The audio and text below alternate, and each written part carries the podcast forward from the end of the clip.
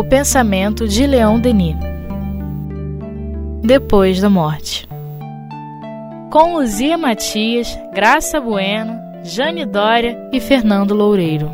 Olá, queridos amigos ouvintes, estamos de volta com mais um programa do Depois da Morte é, e vamos dando prosseguimento aonde nós paramos na última semana, quando Leão Denis diz o seguinte: E quando esse olhar abandona os vertiginosos espaços para observar os mundos mais próximos, as esferas, filhas do Sol, que, que gravitam como nós em torno de um foco comum, o que ele observa na sua superfície?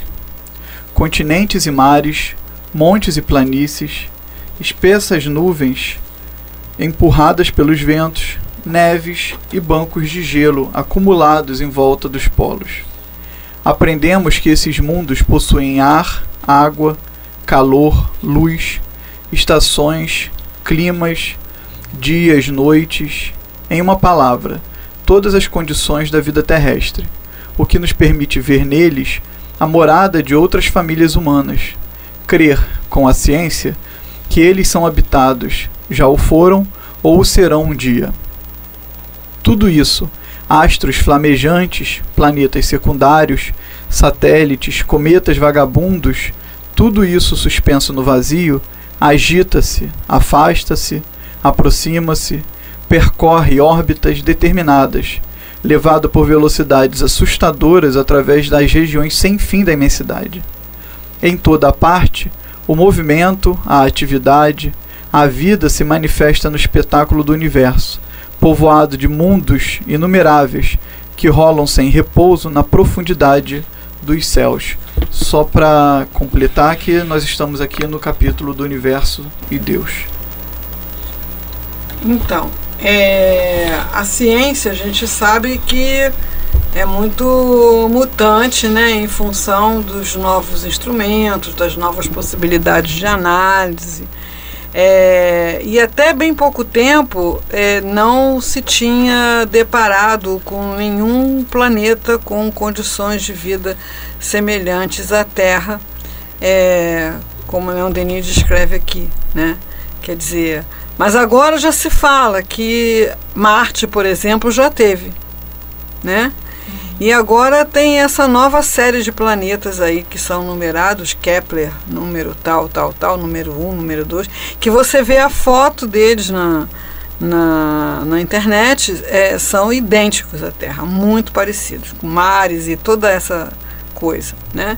Então, assim, embora é, o texto não, não seja é, cientificamente absolutamente correto, né? É, a doutrina espírita nos permite uma antevisão da realidade com a qual nós vamos nos deparar um dia. É uma questão de progressão dos meios de observação e de experimentação. Né?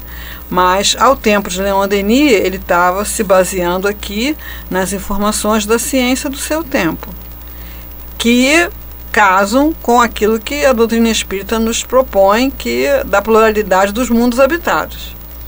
É, depois de um tempo, a ciência nega a vida é, no sistema solar. É, e agora não, já teve, já foi, aí a gente entra naquela coordenada tempo que dá nó na nossa cabeça, né? O que, que é passado, o que, que é futuro. E à medida em que esses novos telescópios aí saem pelo cosmos fotografando coisas, né, começam a aparecer é, planetas pelo menos na imagem, muito semelhantes à Terra. Então, tantas recomendações que a gente tem feito aqui, dá uma olhadinha nos planetas Kepler, porque uhum. você fica embasbacado. São, são terras. É, a outra coisa que a gente já pensou há muito tempo é que a, a vida, como ela, aliás, a definição de vida é outra coisa que está ficando complicada também. o que, que é vida é uma coisa que a biologia também está meio atrapalhada para responder por causa da, da, das novas formas de vida ou não vida é, que vão sendo descobertos, né? É, a vida não precisa ser de, de corpos de carbono e nitrogênio.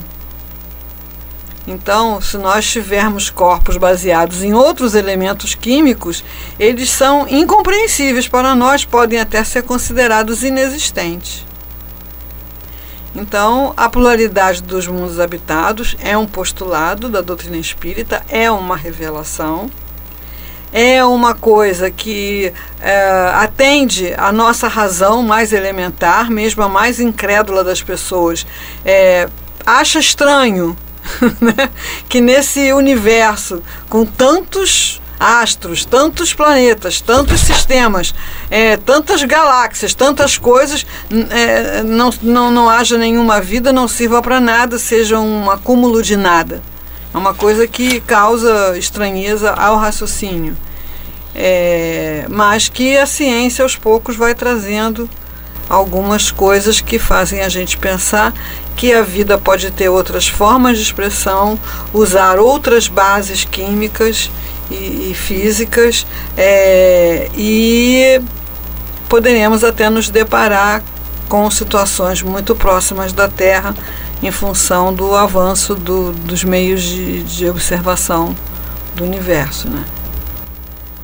Mas aqui Leon Denis, a pessoa, ah, mas isso aqui não é nada disso, né? isso não é verdade. Né? Esses mundos que a gente vê pelo telescópio, eles têm ar, água, calor, luz, estações, é, condições semelhantes à vida na Terra? Não.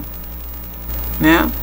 Então, assim, ele está falando de uma observação do tempo dele. Nem poderia ser diferente. Agora, isso não invalida a revelação da pluralidade dos mundos habitados que as coisas evoluíram tão pouco tempo, né? É, do ponto de vista da ciência.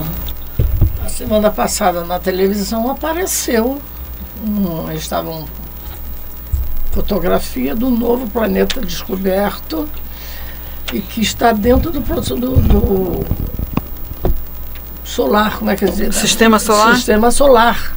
Você viu isso? Não. Apareceu semana passada, está dentro do sistema solar e está o mais próximo da Terra. Uhum.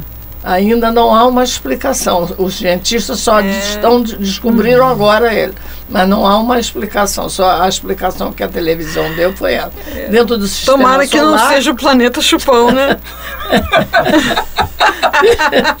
Dentro do planeta solar uhum. e abduzir todo mundo daqui. Né? Fala não, meu Deus. é, interessante, né? É, e assim, a questão do vazio, que hoje também já é uma ideia de que não há vazio, né? É, é a matéria negra que é deduzida a partir de cálculos porque ela influencia na gravidade, na, na, na, na ela influencia pela gravidade o movimento dos astros. Então ali tem alguma matéria, alguma coisa que tem essa influência.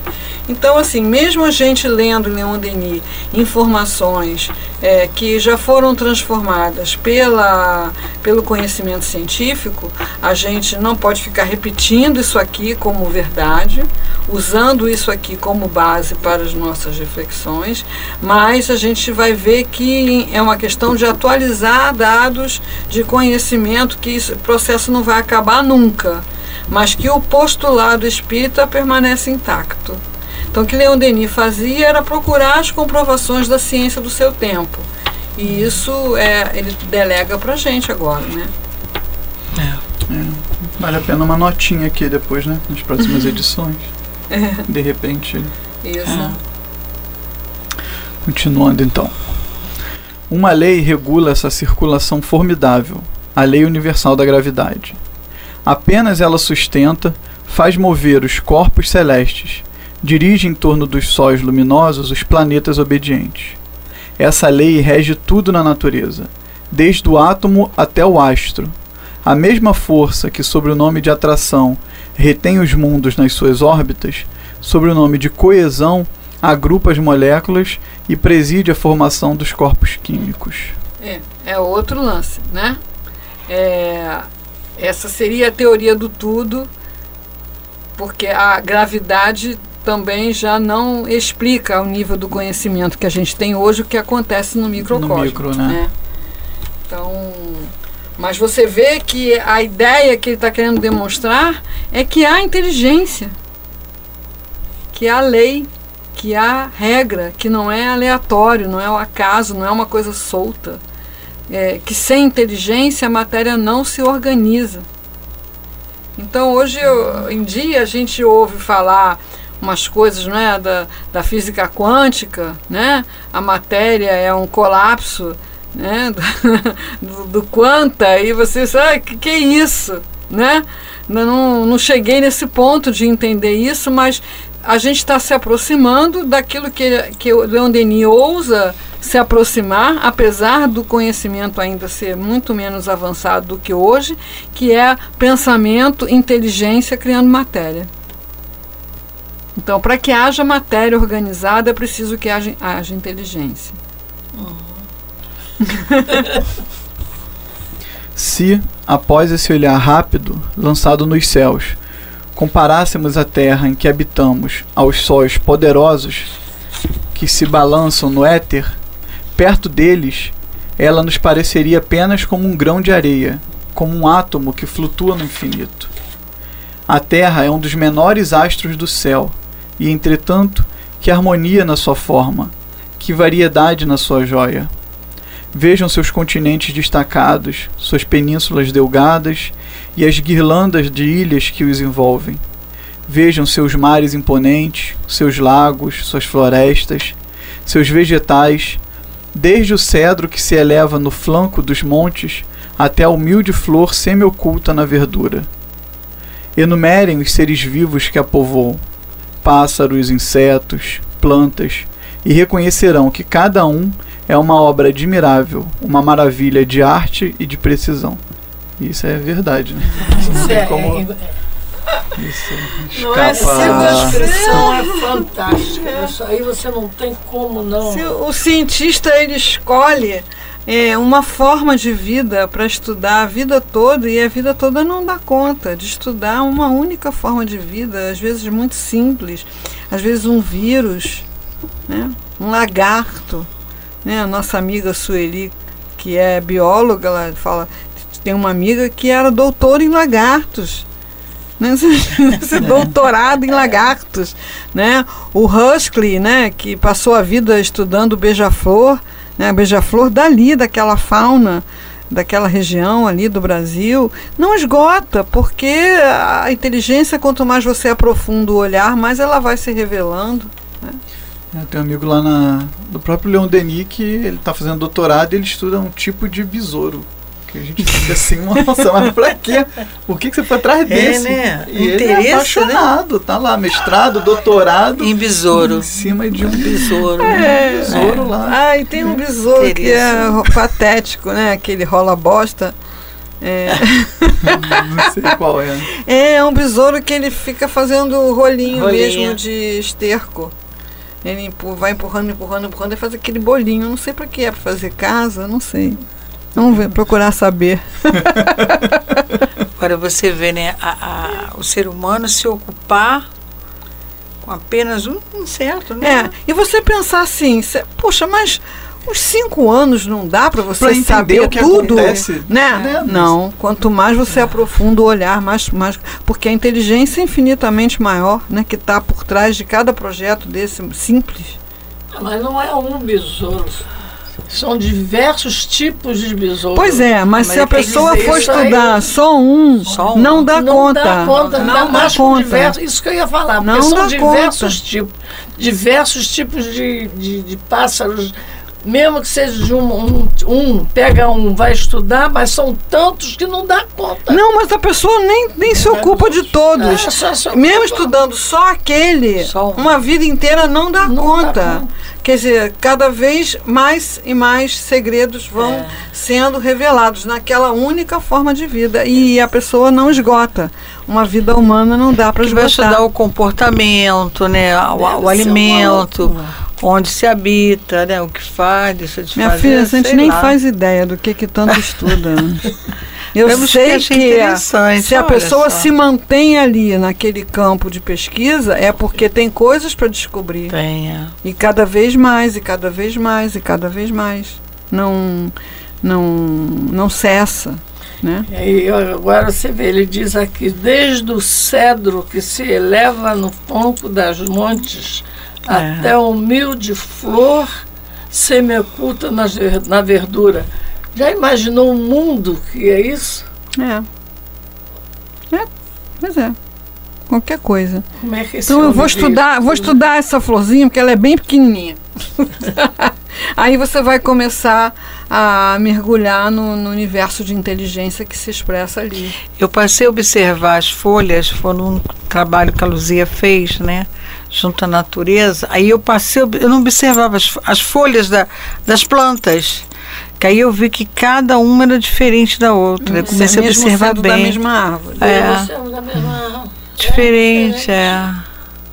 É uma coisa que, que me chama muito a atenção aqui quando ele fala dessa obra admirável, de maravilha de arte, de precisão, né?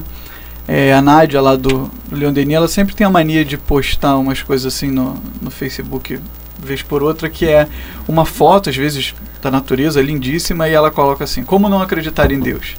Né? E eu né, adoro questão de, de natureza e tal, e um dia desse eu tava parando para pensar, né? Falei, muita gente deve olhar e falar, é, isso não tem nada a ver com Deus. Eu me É. perguntei, eu me, pensei, me peguei pensando assim, né? Eu falei, dá pra você olhar e falar, não tem. Mas ao mesmo tempo, né? A gente, eu particularmente não consigo olhar e não. é, Pois é, porque a nossa, um pouco- a nossa concepção de Deus ela está em processo. A gente ainda não tem uma ideia de Deus é, mais evoluída e aquele modelo do, do velho não, não encaixa mais na maioria da- das inteligências. Né? Então a gente não pode imaginar um Deus criador como o que está na Gênese bíblica faz isso, faz aquilo, né? A gente vê que na natureza tudo é processo. Mas é um processo inteligente, então tem que haver uma inteligência conduzindo esse processo. Mesmo naquilo que a gente chama de é, erro, caos. Porque Leon Denis fala isso no Grande Enigma. A natureza não tem só belezas, não. Também tem ah, os desastres, ah, as, ah, as malformações, as, os cataclismas, mas quando você analisa aquilo num, num espaço de tempo maior, você vai ver que para que aquelas coisas belas e harmônicas surgissem, foi preciso haver o cataclisma. Né? Um exemplo clássico é o vulcão.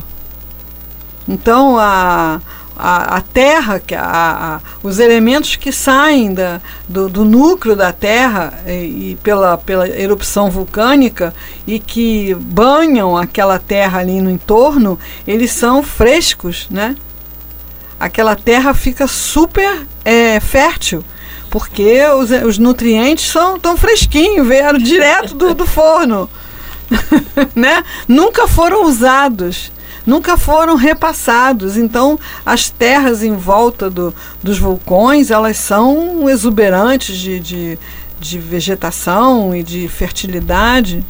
Então, a, a acomodação das placas tectônicas. Então, o nosso olhar ainda é muito pequeno para entender essa inteligência toda, essa beleza toda. Né? Então, algumas pessoas, diante da beleza da natureza, poderão hum, ver Deus. Por que Deus? Isso é a natureza. É só. é só a natureza. Só que essa natureza é uma revelação de inteligência. Espantosa, né? Espantosa. É, o genoma humano se achava que o, o, o, o, o ser humano deveria ter muito mais genes que, que outros animais, porque a gente é muito mais complexo.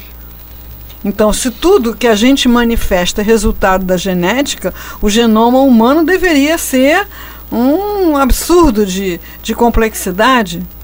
É, mas é quase igual ao do rato, é quase igual ao do chimpanzé, ainda tem planta que tem mais gene do que a gente.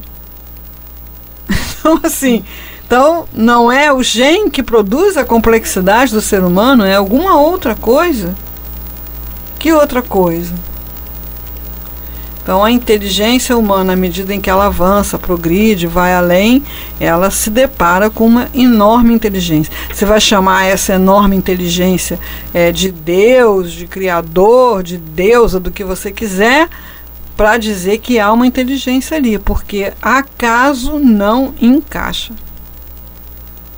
Acaso não encaixa. Não, resiste ao, ao raciocínio mais simples. Né? Então, se você pegar uh, ovo, leite, farinha, manteiga e der para uma criança, não vai sair bolo. Só vai sair bolo se você der para quem sabe fazer bolo. Para quem tem a inteligência de fazer bolo. Com os mesmos elementos. Então, todo esse espetáculo né, da criação, você entender que resulta do nada, que leva a nada e que é fruto do acaso, realmente é um, uma questão de fé cega. a fé cega no acaso. Tem muita fé mesmo no acaso. Não é? Porque não resiste. Eu acho que é isso que a Nádia quer dizer com as mensagens, né?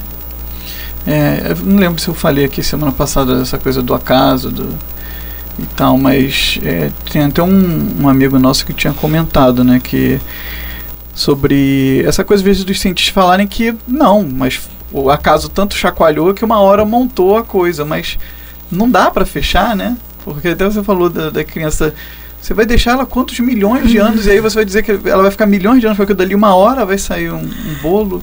É, é um negócio meio... e tem um, um, cientista que disse que o mar chacoalha na praia, nas praias do mundo há séculos e nunca ninguém encontrou um castelinho, né? Que não tenha sido feita por uma inteligência. É verdade. É, é uma boa. chacoalha, chacoalha, chacoalha, chacoalha, É, revira, revira. Não cresce um castelinho, né? Não. Esse argumento é até bom, melhor. Essa análise de tudo isso a gente não pode. É. Mas, chacoalha, enfim, chacoalha é, existe toda uma, uma herança né, negativa em relação à fé né, instalada no, no, no meio científico e só mesmo muito sofrimento para transformar isso, porque essa visão de mundo causa muito sofrimento. Né? E a gente está mesmo assim num vácuo. Né? Entre aquele Deus Pai, Criador, que privilegia, que castiga, é, que anota, que tem eleitos, que concede graças, e que isso realmente o, a, o desenvolvimento da inteligência complica para a gente incorporar esse modelo e a outra coisa é essa inteligência absurda que se revela aí e que se existe no mundo material obrigatoriamente existe no mundo moral porque está tudo misturado né enfim e o corpo humano não é um laboratório vivo, um instrumento cujo mecanismo atinge a perfeição?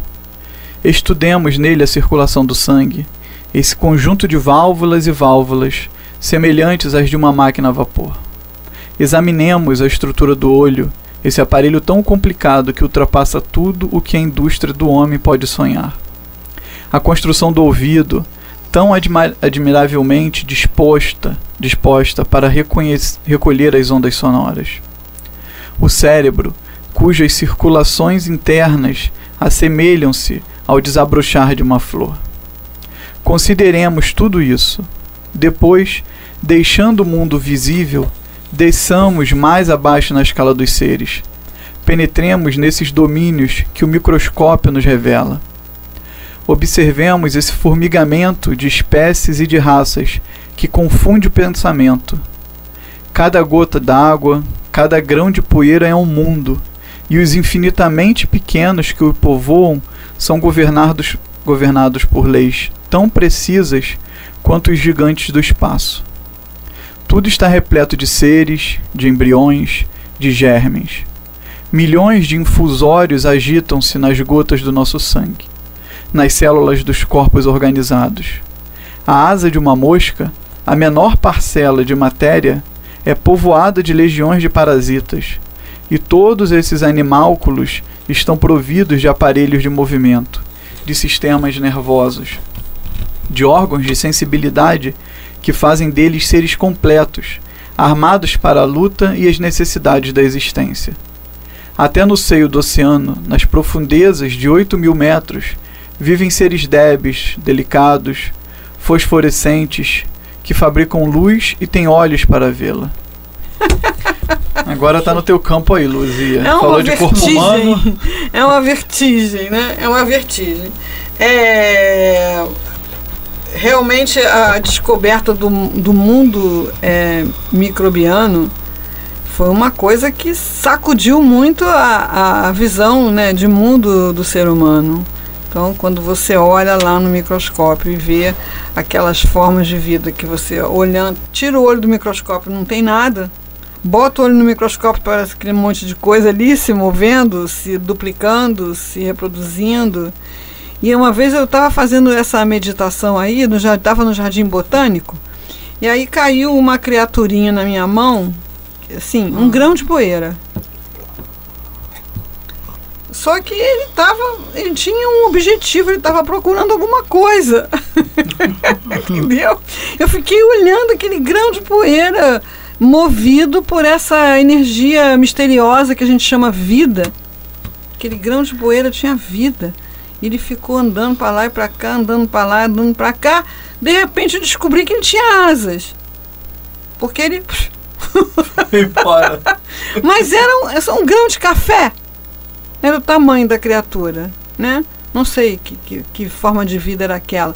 Mas quando a gente vê, todas essas formas de vida estão procurando o alimento, as condições de reprodução, é, tem um objetivo, tem um impulso, tem uma energia. Né? E no corpo humano, se a gente começar a falar, não para mais, uh, os mecanismos são é, deslumbrantes né? para a manutenção da, da circulação, da oxigenação do sangue, é, da, dos órgãos dos sentidos, é, da manutenção da temperatura corporal estável, dos mecanismos de coagulação, de cicatrização, de uh, anestesia. Então a pessoa diz assim: ah, enquanto o sangue está quente não dói. Não é o sangue que está quente, é que no momento em que ocorre a injúria, o organismo naturalmente lança anestésicos é, na corrente sanguínea para que você, com menos dor ou até sem dor, possa encontrar socorro, ajuda. Né? Então, na hora em que você quebra a perna, você não sente a dor que você vai sentir daqui a pouco, não você ter um tempo para se arrastar, para gritar, para fazer alguma coisa, né? É, é, tudo assim, é tudo absurdamente inteligente. E encadeado, né? Esse dia eu vi uma animação na internet, animação simples, mas do que, que acontece quando a gente fura o dedo numa rosa, até o processo de, de do corpo humano chegar ali, né? Hum. E ver a questão da inflamação e tudo. Uma animação bem É. simples. Eu fiquei assim, É. vislumbrado, É. porque é tudo cadenciado. É, uma, uma coisa de- detona a outra, né? Até então tem um mecanismo de, de bloqueio, de cicatrização, de anestesia natural. E no outro dia eu li, eu nunca tinha pensado nisso, né? É, você, se você experimentar ficar com o seu braço erguido, você não vai aguentar um tempo, vai começar a doer. Mas a gente mantém a cabeça em pé. E não dói, e nem cansa, né? É, porque o organismo produz essas endorfinas para tirar essa dor, porque a cabeça precisa ficar em pé. E a, a- a cabeça é a coisa mais pesada do corpo humano, pesa muito mais do que o braço. Então esses músculos, eles precisam aguentar um peso muito maior do que se você quiser segurar seu braço para cima. Então é, é um negócio assim, sabe? É muita inteligência, muita inteligência. A gente mal está começando a se é, aproximar desse. Eu acho que nós não vamos chegar. Não, porque a inteligência é divina. É, é, acho que nós não É, é muito né? maior do que a nossa, né? Então, por exemplo, um espírito como Jesus, que falou porque nós poderíamos fazer o que ele faz, o que ele fez, tem um conhecimento dessas leis muito maior. Mas não é Deus. Né? então, o que, que é Deus? está aí em aberto para a gente pensar. É, e a gente, por enquanto, fica com, essa, com esse duplo aspecto, né? É, inteligência e moral. É, moral no sentido ético. Porque quando a gente funciona na contramão da ética, a gente tem um retorno desconfortável. Que se a gente pudesse escolher, não teria. Mas tem um retorno desconfortável para sinalizar que está na contramão da lei, né? Tá na contramão, não é por aí. Assim, quem dirige, às vezes, está num lugar que não conhece muito bem, e aí entra numa contramão. É. né? E aí você escuta um monte de entra na contramão, contramão, contramão, né? Se você acolher esse aviso, parar o carro, manobrar, não acontece nada demais. Mas se você insistir, você vai se deparar com uma jamanta na sua frente, né? O negócio pode ser pior. Então, na contramão, você sempre vai experimentar um desconforto, que é bom você atender logo, resolver logo, né? Para poder pegar a trilha certa, porque senão é, as, as consequências vão se tornando cada vez mais complexas, mais graves, para que você mude de caminho, né? Tão óbvio, não é castigo, é só para provocar uma mudança, né? Assim, em todos os meios, uma fecundidade sem limites preside a formação dos seres. A natureza está numa criação perpétua. Assim como a espiga está em germe no grão, o carvalho na glande e a rosa no seu botão, assim gênesis de mundos elaboram-se na profundidade dos céus estrelados. Em toda a parte a vida engendra a vida. De degrau em degrau, de espécies em espécies, por um encadeamento contínuo, ela eleva organismos mais simples, os mais rudimentares, até o ser pensante e consciente, em uma palavra, até o homem a vida engendra a vida é forte, né? Faz a gente Mas é, né? ter essa. A vida essa... alimenta a vida. É, embora com a aparência de morte, às vezes, né? Às vezes não, com a aparência de morte. E, mas não é morte, é reciclagem. Reciclagem. Ele coloca assim, é, em uma palavra, até o homem, na forma, né? Mas tudo isso a serviço da elaboração de algo que vai resultar num espírito. Então vem na, aquela resposta, se você tem alguma dúvida né, da superioridade dos espíritos que responderam à codificação, fica só com essa resposta do átomo ao arcanjo, tudo se encadeia. É, por que, que ele usou átomo? Porque era a coisa mais simples que era conhecida. Época. Né? E porque ele usou arca, hoje ele ia falar um quanta, um não sei o que lá, né? E se você, é porque ele usou arcanjo, porque é a imagem de perfeição espiritual que a gente reconhece. Então, é, essa coisa de um homem formado, já homem, ela é contrária ao, ao processo da evolução que a gente já conhece bem. Vem alguma coisa vem se elaborando, né? É, recentemente, uns, uns, cientistas assinaram um manifesto né, de que os animais têm consciência. Essa coisa, inclusive Stephen Hawking né, assinou esse manifesto. É, e isso é tipo abafa o caso. Porque isso causaria uma reviravolta, né? Uma vez admitido, causará um dia. É. Uma reviravolta na nossa relação com as outras formas de vida do planeta, né? Os animais. É, embora quem conviva com o animal é, percebe a que o animal não é aquela coisa totalmente desprovida de inteligência, de reflexão, de consciência, né? Ah, tudo que ele faz é a serviço da, da, da sobrevivência. Não, não é não. Não vai além. Né? Quer dizer, nos interessa pensar assim porque nós podemos usar e abusar né, dos animais. Mas a consciência humana está em processo de criticar essas coisas, né, de mostrar a, de sensibilizar as pessoas com a brutalidade com que a indiferença com que a gente lida com, com os animais e já há cientistas provando né, que aquelas estruturas cerebrais que são necessárias à existência da consciência existem nos animais. E aí, vamos para frente que atrás vem gente. É. então vamos. Vamos.